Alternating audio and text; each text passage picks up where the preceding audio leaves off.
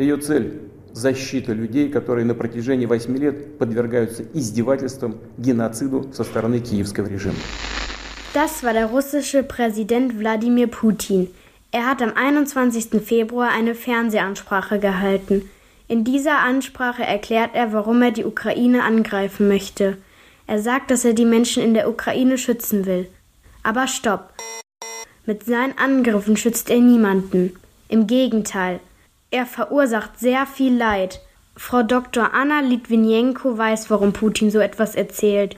Sie ist wissenschaftliche Mitarbeiterin an der Freien Universität Berlin. Sie arbeitet dort am Institut für Publizistik und Kommunikationswissenschaft. Es wird ihnen erzählt, dass äh, in Kiew Nazis gäbe und deswegen Russland die Leute schützen sollte und deswegen wäre so eine, wie äh, die russische Propaganda das nennt, eine Militäroperation notwendig. Militäroperation ist ein anderes Wort für einen Angriff mit Waffen. Und Nazis waren Menschen, die im Zweiten Weltkrieg Millionen jüdischer Menschen ermordet haben. Putin erzählt schon seit Jahren, dass Nazis die Ukraine beherrschen. Indem er das sagt, will er die Bevölkerung in Russland von seinem Angriff überzeugen. So beeinflusst er die Menschen, denn er verbreitet mit Absicht falsche Informationen. Das ist Propaganda.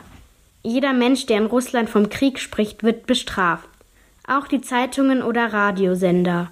Dr. Anna Litvinenko weiß, welches Gesetz er dafür erlassen hat. Letzte Woche ist ein Erlass in Kraft getreten, wo die Journalisten einfach zum Beispiel was, was jetzt gerade in der Ukraine passiert, Krieg nennen und nicht Militäroperation, sie bis zu 15 Jahre in Haft verurteilt werden können. In Deutschland wäre so ein Gesetz undenkbar. In Russland kann Putin es einfach so machen, weil er die ganze Macht hat. Die einzigen Infos, die Russinnen bekommen, sind von ihm. JournalistInnen können nicht mehr über das berichten, was in der Ukraine wirklich passiert.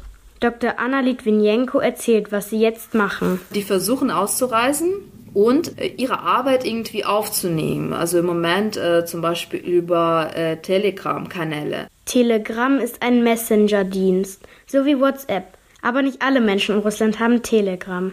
Deswegen sollte es nicht der einzige Weg sein, um Nachrichten zu verbreiten.